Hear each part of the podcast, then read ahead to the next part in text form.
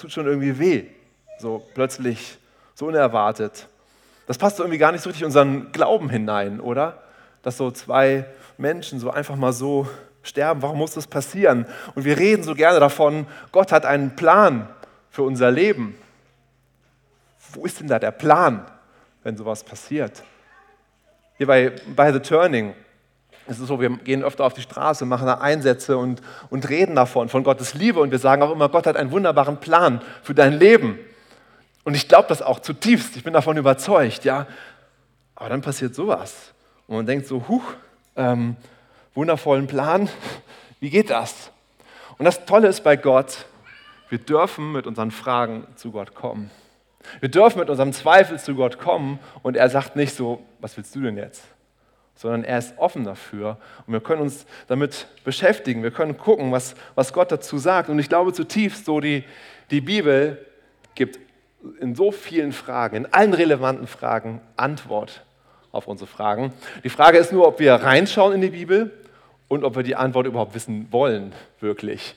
Weil manchmal ist sie vielleicht auch nicht so ganz angenehm. Ähm, ja, stellt euch vor, so wenn wir das schaffen würden, so mein Traum ist, wenn wir das zur Gewohnheit machen, bis zum Ende des Jahres, dass jeder von uns jeden Tag mindestens einmal einen Vers in der Bibel liest.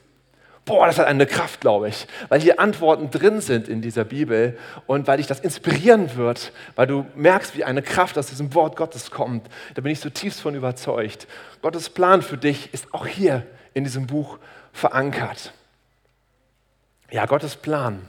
Lass uns da mal drüber nachdenken. Und das Spannende ist, wir sind heute mit den Glaubensriesen am Ende angekommen. Das ist die letzte Predigt zu den Glaubensriesen. Hör ich ein, oh. Ja, das ist die letzte Predigt zu den Glaubensriesen. Ja, das finde ich auch. Ja, es war so eine gute Zeit. Lass uns noch mal zusammen Hebräer 11 aufschlagen. Und ähm, das wird uns, glaube ich, inspirieren heute. Und da finden wir eine Antwort auf diese Frage nach Gottes Plan. Das ist total spannend. Hat jemand keine Bibel dabei? Ich habe hier eine zu verschenken. Wer braucht noch eine? Wer hat noch keine Bibel? Alle haben eine. Oder keiner traut sich. Hier zu verschenken, ja, eine gute Übersetzung. Ich lege sie dahin, hol sie euch gerne ab. Hebräer 11, schlag doch mal alle gerne auf.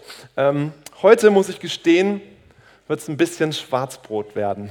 Ja? Aber ich bin richtig aufgeregt, weil, ähm, ähm, weil ich, ich glaube, das wird uns richtig bewegen. Es ist eine richtig starke Botschaft, was wir in der Bibel finden. Ich lese mal vor. Habt ihr mittlerweile gefunden? Ja, so Hebräer, Neues Testament. Ähm, ich lese mal vor, ab von, von 1. Es ist aber der Glaube eine feste Zuversicht auf das, was man hofft. Eine Überzeugung von Tatsachen, die man nicht sieht. Durch diesen haben die Alten ein gutes Zeugnis erhalten. Durch Glauben verstehen wir, dass die Welten durch Gottes Wort bereitet worden sind, sodass die Dinge, die man sieht, nicht aus Sichtbarem entstanden sind. Puh, vielleicht ein bisschen schwer zu verstehen. Wir gehen das gleich mal durch. Jetzt kommen erstmal so alle möglichen Glaubenshelden, von die wir, die wir die ganzen Predigten gehört haben. Ja, Abel, Henoch, Noah, Abraham, Mose und so weiter. Und dann ab Vers 32 lese ich mal weiter. Und was soll ich noch sagen? Die Zeit würde mir ja fehlen, wenn ich erzählen würde von Gideon und Barak und Simson und Jephtha und David und Samuel und den Propheten, die durch die Glauben Königreiche bezwangen, Gerechtigkeit wirkten, Verheißung erlangten, die Rache der Löwen verstopften, die Rachen der Löwen verstopften. Sie haben die Gewalt des Feuers ausgelöscht, sind der Schärfe des Schwertes entkommen. Sie sind aus Schwachheit zu Kraft gekommen und sind stark geworden im Kampf, um die Heere der Fremden in die Flucht gejagt. Frauen erhielten ihre Toten durch Auferstehung wieder. Andere aber ließen sich martern und nahmen die Befreiung nicht an, um eine bessere Auferstehung zu erlangen. Und andere erfuhren Spott und Geißelung, dazu Ketten und Gefängnis. Sie wurden gesteinigt, zersägt, versucht. Sie erlitten den Tod durchs Schwert. Sie zogen umher in Schafspelzen und Ziegenfällen, erlitten Mangel und Bedrückung und Misshandlung. Sie, deren die Welt nicht wert war, irrten umher in Wüste und Gebirgen, in Höhlen und Löchern der Erde. Und dann der Abschluss von diesem Kapitel 11. Und diese alle, obgleich sie durch den Glauben ein gutes Zeugnis empfingen, haben das Verheißene nicht erlangt. Hä? Weil Gott für uns etwas Besseres vorgesehen hat, damit sie nicht ohne uns vollendet würden. Herr, ich bete, dass diese Worte jetzt wirklich Kraft auslösen in uns, Herr. Ich bete, dass diese Saat hier, dass sie aufgeht, die, deine Worte in unserem Herzen aufgehen und Veränderung bringen. In deinem Namen, Jesus. Amen. Fangen wir mit dem ersten Vers an. Es ist aber der Glaube ein Beharren auf dem, was man hofft, eine Überzeugung von Tatsachen, die man nicht sieht. Der Autor des Hebräerbriefes schreibt, der Glaube ist ein Harren. Sagt mal Harren. Harren, schönes Wort, ne? Das kennt man gar nicht mehr so richtig. Es ist so eine, eine Zuversicht, ja? eine, ein Warten mit einer klaren Erwartungshaltung auf das, was man hofft. Gleichzeitig ist der Glaube aber auch eine Überzeugung von Tatsachen, die man nicht sieht. Und da fängt schon an, ein bisschen kompliziert zu werden. Ich bin immer so ein Mensch, der es gerne so ein bisschen illustriert mag. So, ich brauche es irgendwie auf einem Blatt Papier. Ich habe es mal hier auf dem Beamer vorbereitet. Schauen wir uns mal die nächste Folie an. Ja, wir sehen hier, Gottes Plan mit dem Leben. Ah, da. Wir sehen hier, der Glaube ist eine Hoffnung.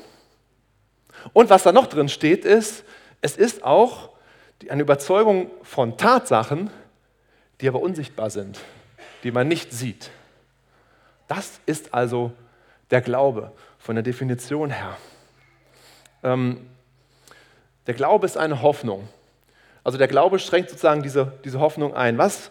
Ähm, es gibt jetzt eine Situation, was außerhalb des Glaubens ist. Es kann sozusagen nach, nach oben rausgehen und nach unten rausgehen, was nicht mehr Glaube ist. Zum Beispiel nach oben hin, wenn wir mal auf die nächste Folie gucken. Was passiert, wenn die Hoffnung Wirklichkeit wird? Dann wird es Tatsache. Paulus schreibt dazu, 2. Korinther 5, Vers 7, denn wir wandeln im Glauben und nicht im Schauen. Das heißt, wir schauen auf das, was wir glauben, und dann wird das irgendwann Realität werden. Wir werden es schauen, es wird Tatsache werden. Das, was wir glauben, wird irgendwann zur Realität werden. Und sonst würden wir es ja gar nicht glauben. Ja, das ist so unsere Hoffnung, die, die wir haben. Es wird Realität. Es wird Realität. Und dann hört natürlich der Glaube auf, weil es ist keine Notwendigkeit mehr da, dass Glaube da ist, denn es ist ja Realität. Wenn also jemand sagt, ich glaube nur das, was ich sehe, gibt das überhaupt keinen Sinn. Ja? Weil das, was man sieht, ist oben drüber. Das ist ja schon die Realität. Das ist schon Tatsache. Das heißt, der glaubt an gar nichts mehr. In der Schule gab es immer diese Sprüche damals, als ich dann mitgekriegt habe, dass ich an Jesus geglaubt habe. Ja, ich glaube nur das, was ich sehe. Da habe ich immer gesagt, dann steck doch mal deine Finger in die Steckdose.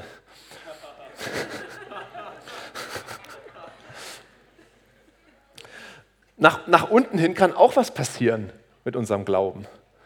Was passiert nach unten hin? Unser Glaube kann sterben, unsere Hoffnung kann sterben. Wir haben vielleicht in manchen Situationen aufgegeben. Unser Glauben ist irgendwie nicht mehr da. Wir haben immer wieder geglaubt, immer wieder gedacht, oh, jetzt mach doch. Aber es ist irgendwann weg gewesen. Irgendwann haben wir aufgegeben. Und irgendwann war es dann zu Ende, es ist gestorben, es ist hoffnungslos. Mögen wir da nie hinkommen. Und wenn du Sachen hast, die bei dir hoffnungslos sind, dann möchte ich dich ermutigen, das wieder nach oben zu schieben, in den Bereich des Glaubens hinein. Lasst uns glauben, lasst uns Hoffnung haben, dass es irgendwann erfüllt wird, dass es irgendwann Realität wird. Das ist das, was Vers 1 beschreibt. Schauen wir mal Vers 2 an. Durch diesen haben die Alten ein gutes Zeugnis erhalten. Was sind denn jetzt die Alten? Ja, sind nicht deine Eltern? Sondern die Alten sind die Glaubenshelden aus dem Alten Testament. Ja. Äh, sie haben geglaubt. Das heißt, sie haben teilweise noch nicht gesehen, was oben. Wir haben noch nicht die Realität gesehen.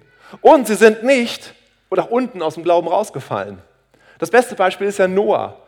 Ja, der hat seine Arche gebaut, gebaut und gebaut. Manche sagen 20 bis 30 Jahre, manche sagen 120 Jahre lang hat er gebaut an der Arche. Damals wurde man ein bisschen älter als heute. 120 Jahre, stellt euch mal vor, man glaubt 120 Jahre, dass irgendwann so eine Sintflut kommt, aber es passiert nichts. Aber er ist in diesem Glauben drin geblieben und deshalb ist er ein Glaubensheld. In dem Glauben drin bleiben, das ist, das ist der Punkt. Sie haben geglaubt und damit wurden sie zu einem guten Zeugnis. Das heißt, damit hören wir heute von ihren Geschichten. Hey, es geht darum, dass wir glauben.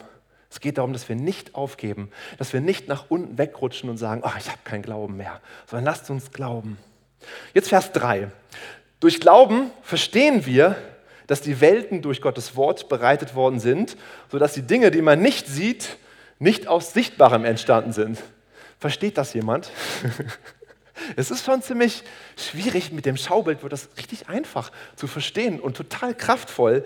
Ja, also es gibt etwas Unsichtbares, das heißt, das hatten wir bereits, das ist das, was rechts ist, es gibt auch was Sichtbares. Das ist ganz einfach. Was ist das Sichtbare? Das auf der linken Seite ist das Sichtbare. Das Sichtbare ist das Natürliche. Das ist unsere Welt. Das ist das, was wir hier haben, das, was wir hier, hier sind, was ich anfassen kann, was ich merke, das ist Realität, das gibt es wirklich. Und das Unsichtbare, das ist bei Gott, das ist im Himmel, das Übernatürliche, das, was wir nicht so richtig greifen können. Das ist das, was der Hebräer-Autor hier meint. Und man sieht, was man sieht, ist aus dem, nicht aus dem Sichtbaren entstanden. Und was meint er damit? Er nimmt hier als Beispiel, durch Glauben verstehen wir, dass die Welten durch Gottes Wort bereitet worden sind. Welten ist hier so die Weltzeiten gemeint, also alle Zeitepochen, die irgendwie entstanden sind, deshalb steht da Mehrzahl. Ähm, das ist entstanden nicht aus dem Sichtbaren. Was ist passiert? Gott hat im Unsichtbaren die Idee, die Tatsache geschaffen, es wird eine Welt kommen. Ich werde sie schaffen.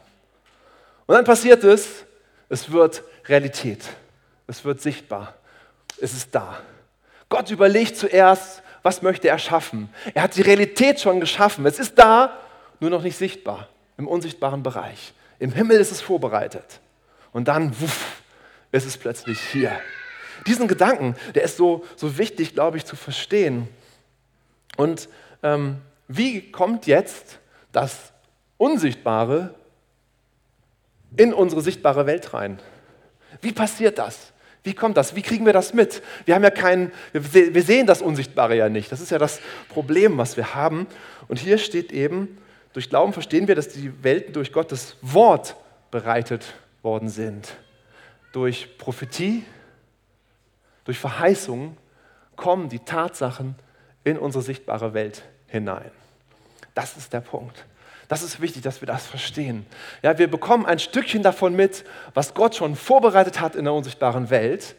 Wir, wir, wissen noch gar nicht, was es alles ist. Wir haben immer nur ein Stückwerk von dem, aber wir haben prophetische Eindrücke. Wir haben Reden Gottes und wir haben natürlich das, die, das, die Bibel, das Wort Gottes, wo ganz viel drinsteht. Und das können wir nehmen und sagen, Gott hat es vorbereitet. Es ist Realität, aber erst in der unsichtbaren Welt.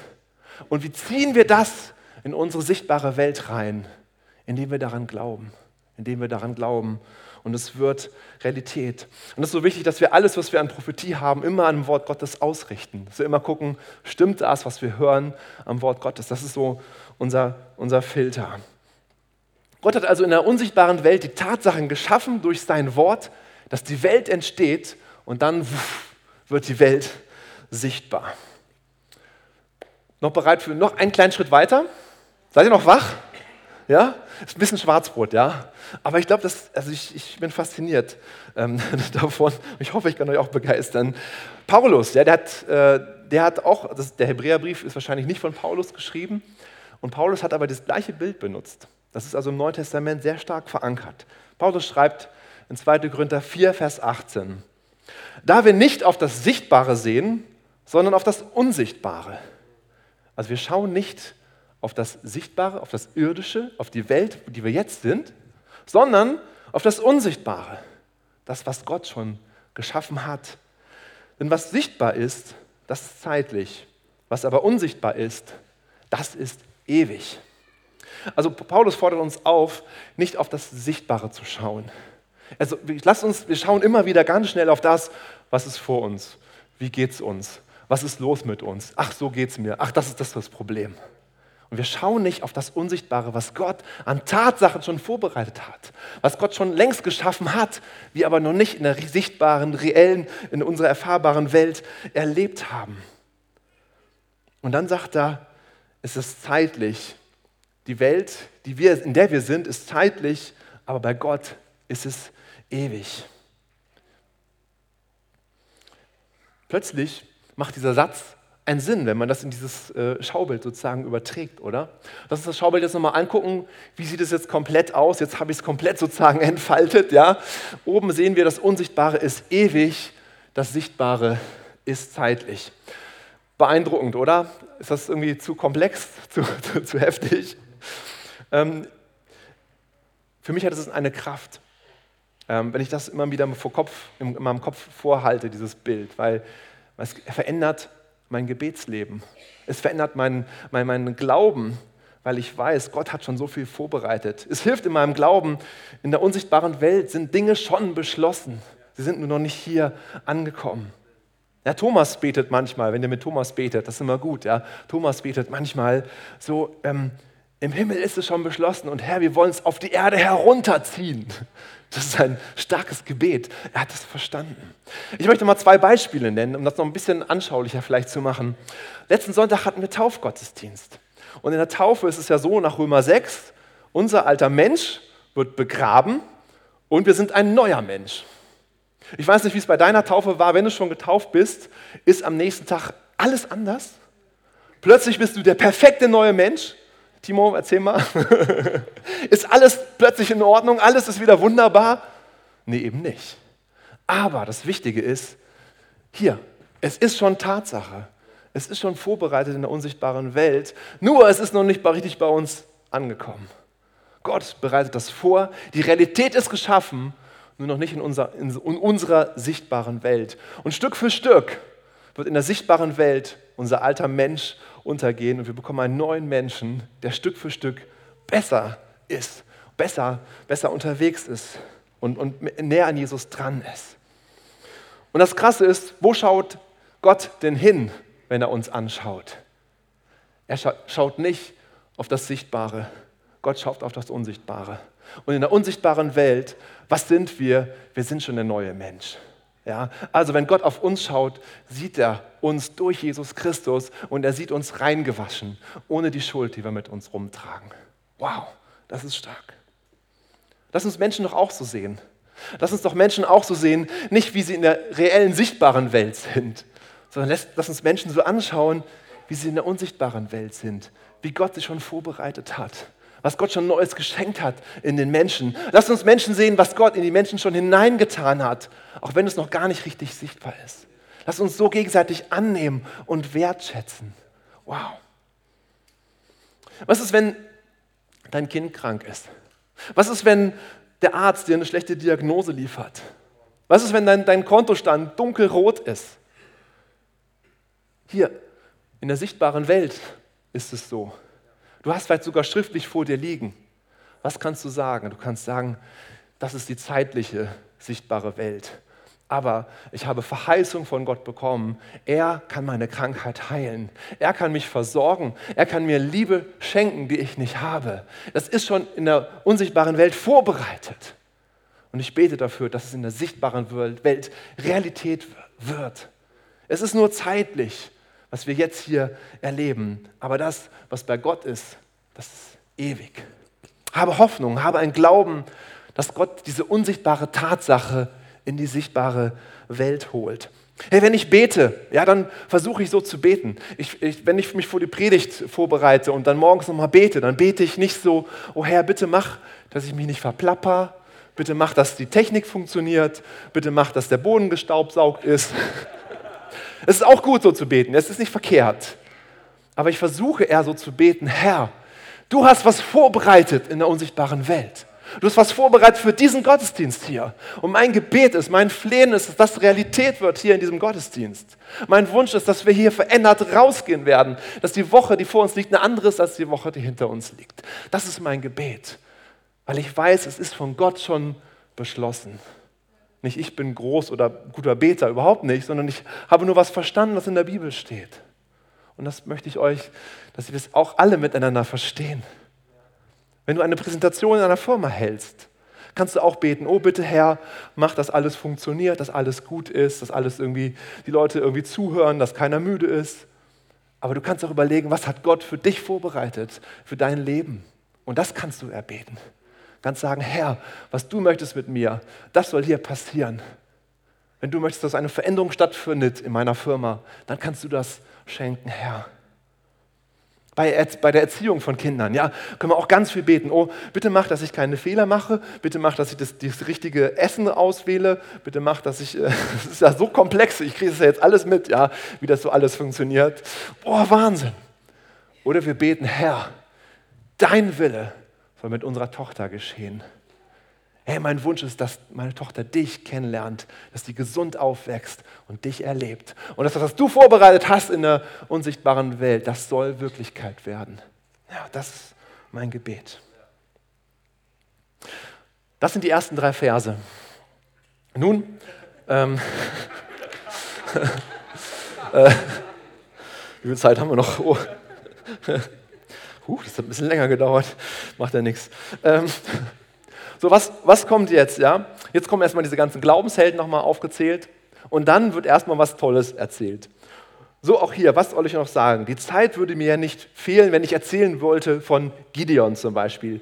Gideon gewann mit 300 Mann gegen die Medianiter. Wenn ich erzählen sollte von Simson. Simson, ein Mann, rottet komplett die ganze obere Riege bei den Philistern aus. Also unglaublich, was dieser Typ da äh, geschafft hat. Ja. Dann ganz zu schweigen von David wird hier genannt. Ja, da könnte man auch Predigtreihen drüber schreiben, die das ganze Jahr lang gehen, was er alles gemacht hat. Gott hat einen wunderbaren Plan mit diesen Menschen und er scheint auch in Erfüllung zu kommen. Aber es gibt auch noch mehr. Dann steht hier, andere aber ließen sich martern und nahmen die Befreiung nicht an, um eine bessere Auferstehung zu erlangen. Das heißt, sie haben ihren Glauben nicht verleugnet, obwohl sie es hätten machen können und deshalb wurden sie gemartert. Andere erfuhren Spott, Geißelung, dazu Ketten und Gefängnis. Sie wurden gesteinigt, ähm, zersägt. Da steht wirklich zersägt. Versucht, sie erlitten den Tod durchs Schwert, sie zogen umher in Schafspelzen und Ziegenfällen, erlitten Mangel, Bedrückung, Misshandlungen. Sie, deren die Welt nicht wert war, irrten umher in Wüste und Gebirgen, in Höhlen und Löchern der Erde. Gott hat einen wunderbaren Plan für dich. Das Schafsfell ist schon vorbereitet. Äh, Gott. Ich habe es auch eben gesagt, Glauben heißt eine Hoffnung zu haben, auch wenn wir es noch nicht sehen. Und dann kommt der Gipfel, haltet ihr diese Spannung aus, ja? Die Bibel kann es. Das ist total faszinierend. Dann steht hier in Vers 39, und diese alle, also Noah, Mose, Gideon, David, alle zusammen, obgleich sie durch den Glauben ein gutes Zeugnis empfingen, haben das Verheißene nicht erlangt. Hä? Als ich das gelesen habe, das erste Mal, ich verstehe es nicht. Wieso haben die das alle das nicht verlangt? Ich meine, die haben doch die größten Taten überhaupt getan. Wieso haben sie es alle nicht erlangt? Wieso haben sie es nicht geschafft, obwohl sie doch eigentlich so große Werke gemacht haben? Und dann steht Vers 40, weil Gott für uns etwas Besseres vorgesehen hat, damit sie nicht ohne uns vollendet würden. Was ist das Bessere? Jetzt kommt die richtige Antwort, die immer richtig ist. Jesus. Das Bessere ist Jesus, weil Jesus noch nicht wiedergekommen ist. Gott möchte noch mehr damit dazu nehmen. Gott hat noch mehr, die er da reinnehmen möchte. Und deshalb ist Jesus noch nicht wiedergekommen. Und deshalb ist noch nicht alles erfüllt. Okay, Gott hat einen wunderbaren Plan für unser Leben. Wir merken, wir brauchen eine andere Perspektive. Wenn wir den Plan mit unserem Kopf verstehen zu versuchen, können wir es nicht verstehen. Es funktioniert nicht. Wir brauchen Gottes Perspektive. Und Gottes Plan mit unserem Leben geht über unseren Tod hinaus. Gottes Plan geht über unser Leben hinaus. Gottes Plan geht auch in die unsichtbare Welt weiter. Denn wenn wir sterben, sind wir immer noch da, in der unsichtbaren Welt. Ja? Gott hat etwas Besseres für uns vorgesehen. Und das ist so wichtig, dass wir verstehen, wir brauchen eine andere Perspektive. Und Gott hat einen Plan für unser Leben, auch wenn wir nicht verstehen, weil Gott größer ist, weil wir nur in unserem Leben denken, weil wir immer nur auf das Sichtbare schauen. Aber wenn wir auf das Unsichtbare schauen, dann verstehen wir vielleicht eher, was Gott für einen Plan hat. Weil das Große, das Beste, das, was das Besseres vorgesehen hat, das liegt noch vor uns. Was kann es Besseres geben als, als eigentlich das, was Noah erlebt hat? Ja, also, was heißt, das war jetzt nicht so schön, was er erlebt hat, aber die Kraft, die dahinter war. Oder was Mose, was Abraham erlebt hat. Was kann es eigentlich Heftigeres geben? Aber die Bibel sagt, es wird noch was Besseres geben, wenn Jesus wiederkommt. und uns sich zu sich holt. Gottes Plan geht über unser irdischen Plan hinaus. Es geht auch über unser, unser Leben hinaus. Es geht über unsere Vision heraus, die wir vielleicht manchmal haben. Ja, also vielleicht hast du für dein Leben eine Vision überlegt, vielleicht hast du irgendwie einen Traum, der Realität werden soll. Und plötzlich merkst du, das wird ja gar nichts. Und ich habe es schon so oft erlebt, dass der, der die Vision hatte, gar nicht der ist, der die Vision zu Ende ausgeführt hat, sondern irgendwer anders hat die Vision übernommen. Die Stadtinsel ist ein bestes Beispiel. Das war damals in unserer Jugendgruppe ist diese Idee entstanden und wir waren damals ein paar Jugendliche, hatten diese Idee von einer Stadtinsel, hatten Riesenträume. Wir wollten fünf Leute anstellen, Räumlichkeiten, alles, alles war super geplant. Auf dem Konzept haben wir geschrieben. Wir hatten aber keinen Schimmer, wie wir das angehen können. Und irgendwann kam Ulf und hat das gesehen und dachte, das ist ja spannend. Und er hatte auch Ideen und haben wir uns zusammengetan. Und hat Ulf das sozusagen an, angenommen damals und hat daraus was Konkretes gemacht. Ulf hat diese Vision übernommen, die damals in der Jugend von eigentlich zwei Jugendlichen entstanden ist. Die zwei Jugendlichen sind gar nicht mehr da, also zumindest nicht mehr in der Jugend, so in der Gemeinde. Aber die Vision ist weitergegangen. Gottes Plan geht über unser Leben hinaus. Und jeder trägt ein Stück dazu bei.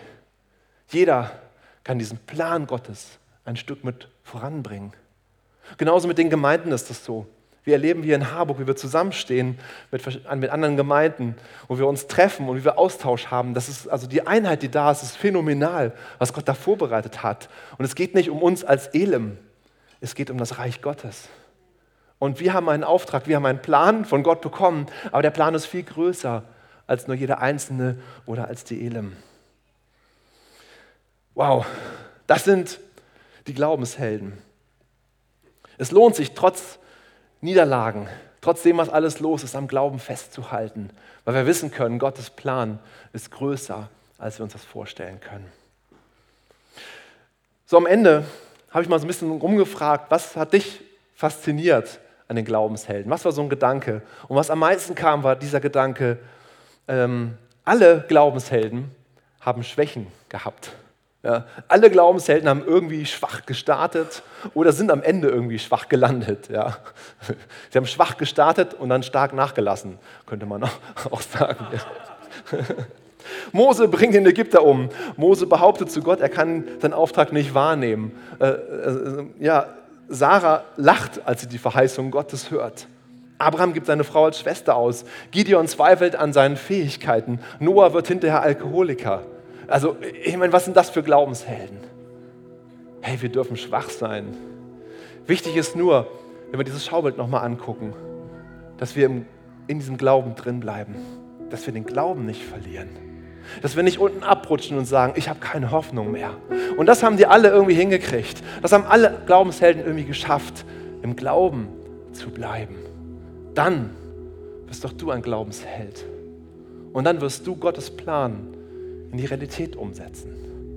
Dann wird das, was, was du hier vorbereitet, was Gott vorbereitet hat, in den Tatsachen wird Realität werden, wird sichtbar werden. Und ein zweiter Gedanke ist eben dieses, das Beste liegt noch vor uns. Das Beste liegt noch vor uns, weil Jesus wiederkommen wird. Und Gott hat einen Plan für dein Leben. Habe Hoffnung dafür.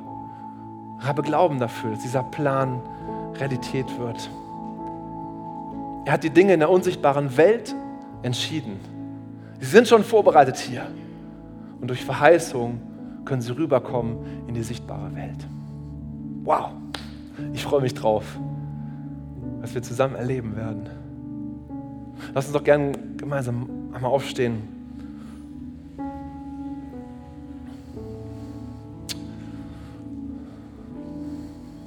Halleluja, Jesus. Halleluja, Jesus. Halleluja, Jesus.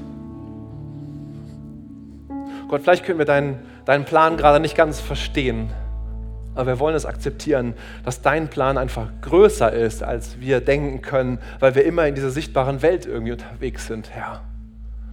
Und wir danken dir, was du vorbereitet hast in der unsichtbaren Welt. Wir danken dir für die Tatsachen, die du schon geschaffen hast. Und wir beten, dass wir das runterziehen können hier auf die Erde, Herr. Wir beten, dass es Realität wird, Herr. Wir beten wirklich, Herr, dass wir neue Menschen sind in dir. Dass wir erkennen, Herr, was die Tatsachen sind, die du geschaffen hast. Und dass wir sie auf unser Leben anwenden können, Herr. Und ich bete, wenn jetzt hier Menschen sind, die irgendwie krank sind, Herr. Wenn Menschen sind, die irgendwie eine schlechte Diagnose haben, Herr. Dass wir sagen können, das ist zeitlich und in deinem Namen kann es, kann es zurückgehen. In deinem Namen kann die Krankheit verschwinden, weil du was Ewigliches vorbereitet hast, Herr. Deine Heilung ist da, Herr. Ich bete, wenn jemand hier einen, einen, einen, Kontostand hat, der einfach total negativ ist und nicht weiß, wie er rauskommt. Herr, ich bete, dass du deine Türen aufmachst im Himmel. Du hast Verheißung gegeben, Herr, dass du uns segnen möchtest, Herr. Und das bete ich, dass das jetzt Realität wird, dass wir es sehen in der sichtbaren Welt, Herr, weil du es schon beschlossen hast in der unsichtbaren Welt, Herr. Danke, dass es Realität wird, Herr. Danke, Herr. Und ich bete da, wo wir die Hoffnung verloren haben, wo wir aus dem Glauben rausgerutscht sind, Herr. Hilf uns, dass wir wieder hineinkommen und Glauben haben. Herr, hier sind Situationen im Raum, wo, wo Menschen aufgegeben haben, wo sie denken, das kann nicht mehr passieren. Vielleicht kommen dir jetzt Dinge in den Kopf. Vielleicht stößt der Heilige Geist bei dir gerade was an.